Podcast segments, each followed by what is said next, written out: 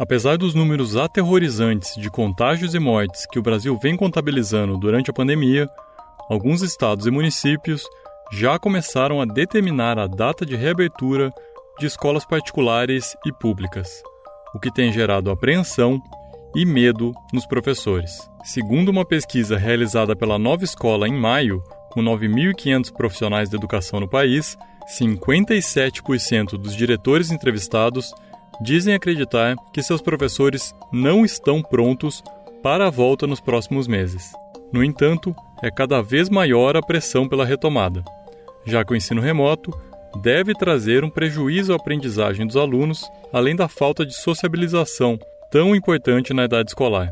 Isso sem falar nos pais, que já começam a retomar o trabalho e não têm onde deixar as crianças. No mundo todo, Países que optaram por políticas mais rígidas de contenção do coronavírus já testam formatos de reabertura das escolas, aos poucos e cercados de cuidados. Será que já chegou a nossa hora? Eu sou Ricardo Ampudia e no Folha na Sala de hoje a gente fala da apreensão de professores e pais com a reabertura das escolas, enquanto a pandemia não dá sinais de estar acabando no Brasil.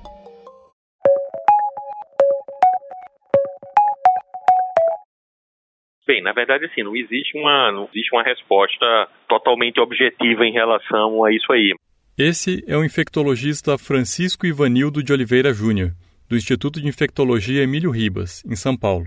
Mas o que a gente pode falar, poderia dizer, da mesma, não só em relação à escola, mas para abertura de uma forma geral, né, para abertura de lojas e de, de né, comércio, restaurante e todas as outras coisas, é que a gente tem que, o ideal é que você reabra é, em um momento que você já, já esteja observando, já esteja plenamente estabelecido que a, que a epidemia está em, em regressão, quer dizer, que o número de, de novos casos que vem aparecendo está tá diminuindo. O Brasil soma atualmente mais de 70 mil mortes e 1 milhão e 900 mil infectados. Especialistas afirmam que nas últimas semanas o Brasil atingiu um platô num patamar ainda alto, com cerca de mil mortes diárias. Em algumas regiões, os casos continuam a crescer, como no sul e no centro-oeste. Para o Dr. Francisco, o fato de as crianças se infectarem menos com o coronavírus, são cerca de 1 a 3% dos doentes no mundo, segundo a OMS, e terem menos complicações, não faz com que a volta às aulas seja menos preocupante. A escola não é feita só de criança. Né? A escola tem o professor, tem a, tem a tia lá que faz o lanche, enfim, tem um monte de gente, tem o motorista do ônibus escolar, tem um monte de, de tem outras pessoas que são mobilizadas também para fazer a escola funcionar, né? Então, mesmo que eu é, que eu considere que a criança não é uma população de alto risco, eu tenho que ver essas outras questões para ter certeza realmente que que a escola vai estar numa condição adequada para funcionar. Aqui no Distrito Federal, o governo publicou hoje um decreto que libera a reabertura total do comércio e o retorno das aulas presenciais em escolas e universidades públicas e particulares. No Distrito Federal, o governador Ibanês Rocha, do MDB, já decretou a volta às aulas, com as particulares voltando em 27 de julho e as públicas em 3 de agosto. Só que a situação da doença por lá ainda não está sob controle. E 11 cidades do entorno de Brasília vão adotar a partir de amanhã o lockdown durante os fins de semana. Em junho, os casos de Covid-19 cresceram cinco vezes na região centro-oeste. O Distrito Federal tem apresentado um crescimento cada vez maior no número de casos e mortes por Covid-19 e as medidas de reabertura anunciadas também para o comércio foram bastante criticadas. Os professores agora trabalham em grupos de discussão para elencar as necessidades de suas escolas e estabelecer como vai ser a rotina de cada um. A Bianca Freitas, que dá aula de sociologia em São Sebastião, cidade satélite de Brasília, não está nada empolgada com esse debate. Ela é professora do ensino médio e acha que ainda não é hora de se discutir a volta eu não me sinto nem um pouco à vontade em participar desse brainstorm que para mim está sendo super romantizado, sabe? E justamente por isso, assim, eu acho que está sendo romantizado é, essa volta às aulas em um momento que não é para voltar, assim, é, é, é, vamos lá, né? O retorno das aulas não é somente eu, professora, dentro da sala de aula. É, o transporte público que tem que voltar a, a ser mais frequente, são outros servidores que vão circular no mesmo ambiente. Então, é um perigo muito maior para a contaminação do coronavírus, enfim. Não me sinto segura, a real é essa. A insegurança da professora é compartilhada por colegas e também por pais. Muita gente acha que é cedo para se falar de reabertura. Segundo uma pesquisa do Datafolha publicada no fim de junho, entre a população geral, 76% acha que ainda não é hora de os estudantes voltarem para as escolas. A gente está falando de crianças, a gente está falando de adolescentes que estão em quarentena, de certa forma, né? estão cumprindo um certo isolamento social, distante dessa dinâmica de sociabilidade né? que a gente, que a escola traz. Eu temo por isso também, porque ao reencontrar e colocar em grupo todos esses alunos, eu não acho que a gente que está nas nossas mãos esse controle de comportamento. Ah, vai ficar quieto, sentado, sem, né, sem, sem, querer trocar uma ideia, sem querer levantar, sem querer. E, e isso até está previsto nas nossas, no, na, na, nas estratégias que os professores estão traçando. Ah, a gente vai colocar uma fita e delimitar o espaço da, da carteira daquele estudante, ele não vai sair dali. Mas bom, sabemos que, que a gente não, não consegue controlar esse tipo de comportamento. A professora conta com uma preocupação a mais quando pensa em como serão suas aulas daqui em diante. A escola em que ela dá aula é um pouco diferente das que a gente costuma falar aqui no Folha da Sala. Fica dentro de uma unidade socioeducativa. Seus alunos são jovens infratores privados de liberdade. Vêm de realidades sociais e familiares muitas vezes bastante delicadas, e o papel do professor no acolhimento desse aluno faz muita diferença.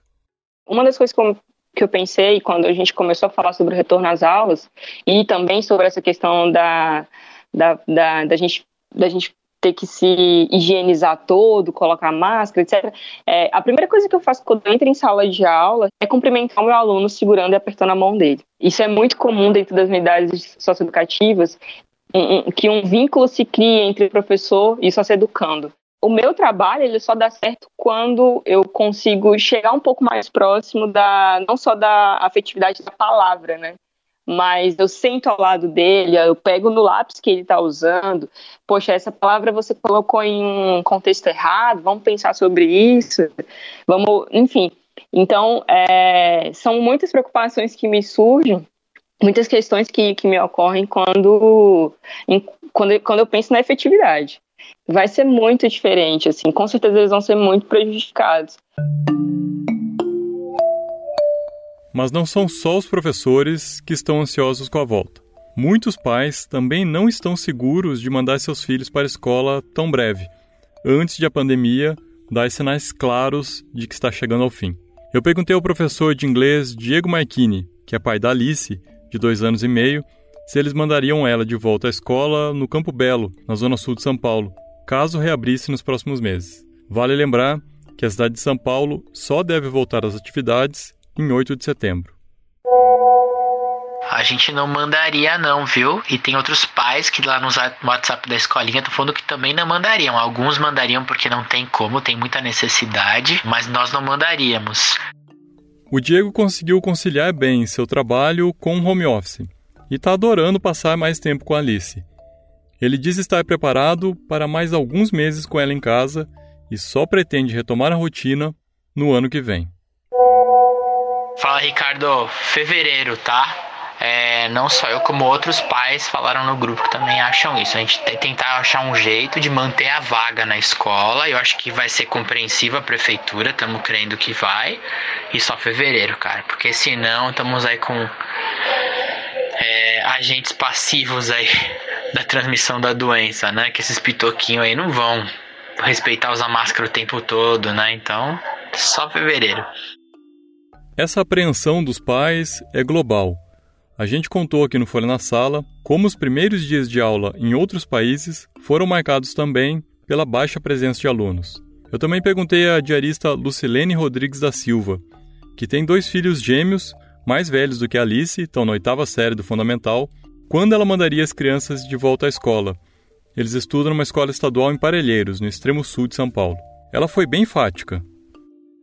Tô vendo um monte de gente aqui infectado ainda, você entendeu? Aqui mesmo no bairro que eu moro. Tem gente na rua de baixo, onde eu moro, na rua de cima, que tá com corona, você entendeu?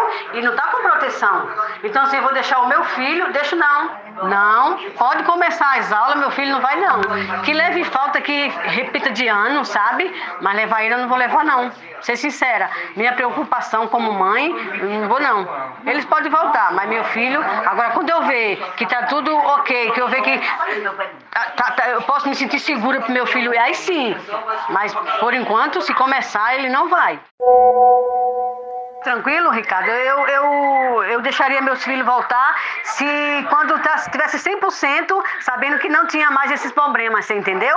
Porque assim, fazer quatro meses, sabe?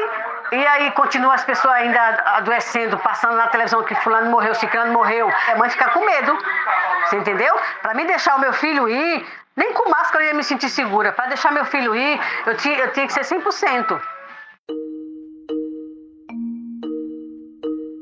O que preocupa muitos professores é que ir para a escola não envolve apenas a movimentação no pátio ou na sala de aula.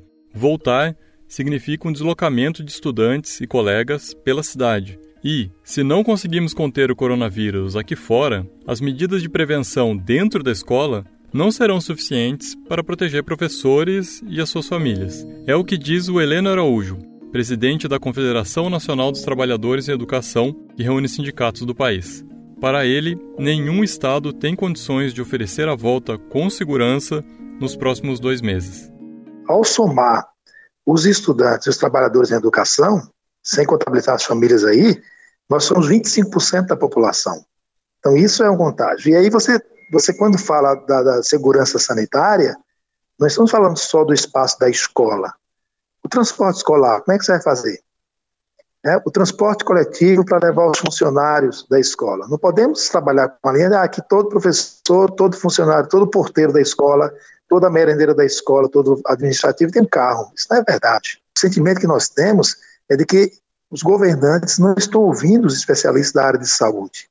Né? Eles estão muito preocupados com a pressão é, empresarial, com a questão do mercado, com a questão da economia. Essa pressão do mercado da qual o Heleno fala vem das escolas particulares. As federações têm pressionado os governos para antecipar a reabertura dos colégios. Segundo o Heleno, professores estão mobilizados e não devem voltar caso as condições de segurança não sejam adequadas. Ele diz que a CTNE já entrou com ações junto ao Ministério Público nas cidades que iniciaram a reabertura e fala até em paralisação. Temos com algumas entidades nossas dizendo: olha, se mantiver a imposição de retorno sem as condições de segurança sanitária, nós vamos convocar né, aí a, os trabalhadores da educação, os nossos estudantes, para fazer uma greve em defesa da vida. Né? Ou seja, essa greve em defesa da vida seria a greve de não voltar às atividades presenciais e manter essas práticas solidárias, esse esforço aí de manter contato com os nossos estudantes com outras formas, de outras maneiras, mesmo que à distância, para se manter um vínculo e manter um estímulo né, à leitura, ao estudo e aos novos aprendizados. O grande desafio da escola na pandemia é garantir a segurança dos alunos e seus funcionários por meio de protocolos rígidos de distanciamento e higiene. Mas como garantir essas medidas durante a pandemia, se antes da pandemia não era possível? Em muitas escolas do país, a falta de estrutura é um problema crônico a cidade de Duque de Caxias, na Baixada Fluminense, foi a primeira a autorizar o retorno às escolas, começando pelas infantis particulares na segunda-feira passada, dia 6. O decreto foi derrubado pela Justiça um dia depois. A professora Carol Almeida leciona na rede municipal de Duque de Caxias há mais de 10 anos. Hoje, ela dá aulas no bairro de São Bento, um bairro de periferia, bastante pobre, com áreas controladas pela milícia. Ela conta que na escola dela, manter os protocolos de higiene e distanciamento simplesmente não é possível e teme que a reabertura das particulares pressione a rede pública para abrir logo. Agora, antes da gente sair, o último dia que teve aula aqui em Caxias foi no dia 13 de março. E quando eu saí da minha escola, não tinha papel higiênico, não tinha detergente para lavar louça, não tinha sabão para lavar mão. Na minha escola, a minha escola tem, atende a mil alunos, 500 alunos de manhã, 500 à noite, é, à tarde. É, são dois bebedouros comunitários com duas canequinhas em cada um e que todos esses alunos compartilham essas canequinhas. Nosso maior favor é que, como a gente sabe da realidade da escola, a escola não tinha estrutura para funcionar antes da, da pandemia. Porque você imagina crianças indo no banheiro e não tem papel higiênico. Mas não tem, não tem sabão para lavar a mão. Então, antes já era uma situação de insalubridade, entendeu? Antes da pandemia. Apesar das verbas que os estados têm previsto enviar para as escolas na volta para a compra de material de limpeza e proteção, a Carol teme que esses repasses terminem antes de a pandemia acabar e a escola dela se veja novamente em uma situação precária, agora com um vírus perigoso circulando entre professores e alunos. Pelos protocolos de saúde que, que saíram até hoje, os alunos do mundo, estou falando do mundo, os alunos precisam ter pelo menos três máscaras, os alunos precisam de uniforme e tênis sobressalente, os alunos não, os alunos não, não recebem uniforme há mais de quatro anos, que fará terem sobressalente. Entendeu? Os alunos são extremamente carentes, tem muitos alunos que vão de chinelo, é, sabe, já a raspa do tacho do chinelo. Então é, é uma comunidade extremamente carente, eles não têm tênis que farão tênis sobressalente. Entendeu? Então, assim, isso preocupa muito a gente. Eles não, não têm, eles não têm nem princípios de limpeza, porque em casa falta água. Eu vou te dizer uma coisa que eu acredito. O ano de 2020, o ano letivo de 2020, foi perdido. Foi um ano perdido. Nós estamos vivendo uma guerra sanitária. E em época de guerra, não tem aula, não tem escola. Uma boa notícia: a vacina contra a Covid-19, desenvolvida na Universidade de Oxford, no Reino Unido, começa a ser testada aqui no Brasil. A China começou os testes clínicos de uma vacina contra o novo coronavírus com 108 voluntários. Vários países estão em uma corrida contra o tempo para encontrar uma maneira de combater a Covid-19. O Japão deve começar a testar uma vacina contra o coronavírus em humanos no mês que vem.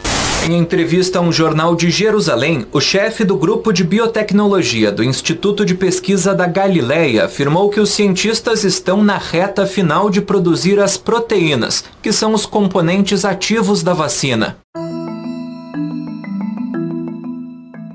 Os pais e professores que eu entrevistei para esse episódio falaram bastante sobre como se sentiriam seguros com a chegada de uma vacina. Parece que de fato estamos cada vez mais perto de uma. Atualmente, mais de 100 vacinas contra a Covid-19 estão em estudos, 21 delas já em fase de teste em humanos. É bem possível que tenhamos uma proteção nos próximos meses, mas a solução não é tão rápida assim. Para o Dr. Francisco, do Instituto Emílio Ribas, entre a vacina ficar pronta ser produzida em escala, testada e autorizada para todos os grupos populacionais, vai muito mais tempo do que a gente imagina. É, de quanto tempo a gente vai ter uma vacina, de qual que vai ser a eficácia dessa vacina, de quais grupos vão poder ser vacinados, porque a gente não tem uma expectativa de vacinar 100% da população da noite para o dia.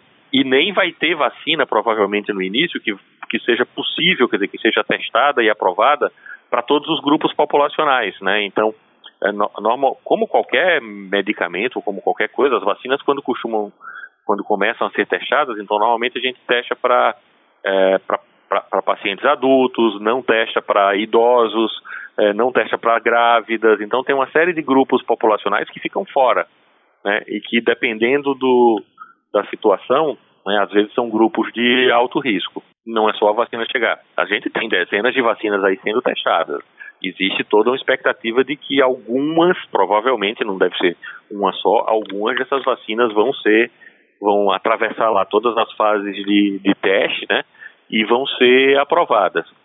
Uh, mesmo depois que essas vacinas sejam aprovadas, tem uma, uma outra questão que é a produção dessa vacina, quer dizer, em escala industrial.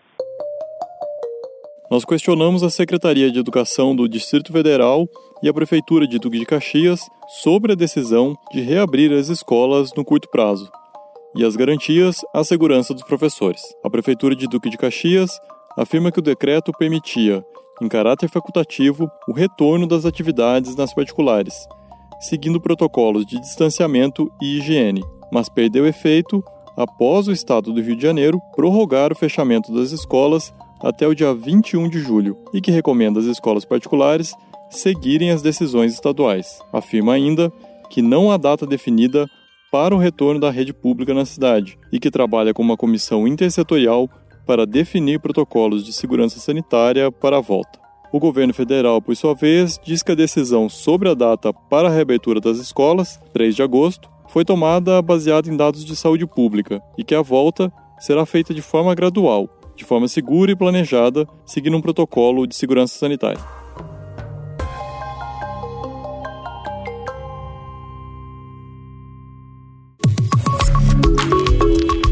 Esse foi o Folha na Sala, o podcast da Folha para professores em parceria com o Itaú Social.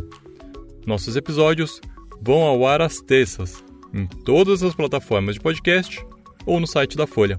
Para esse episódio, usamos áudios da TV Brasil, SBT, Cultura, Record, Band e UOL. A coordenação do podcast é de Fábio Takahashi e Magia Flores. A edição de som é de Stefano Macarini. Vejo vocês na semana que vem. Tchau! Para tecer uma educação de qualidade é preciso entrelaçar bons fios. O Polo, ambiente de formação do Itaú Social, valoriza os saberes, o diálogo e a troca de experiências. Conheça mais sobre o Polo em polo.org.br. Itaú Social.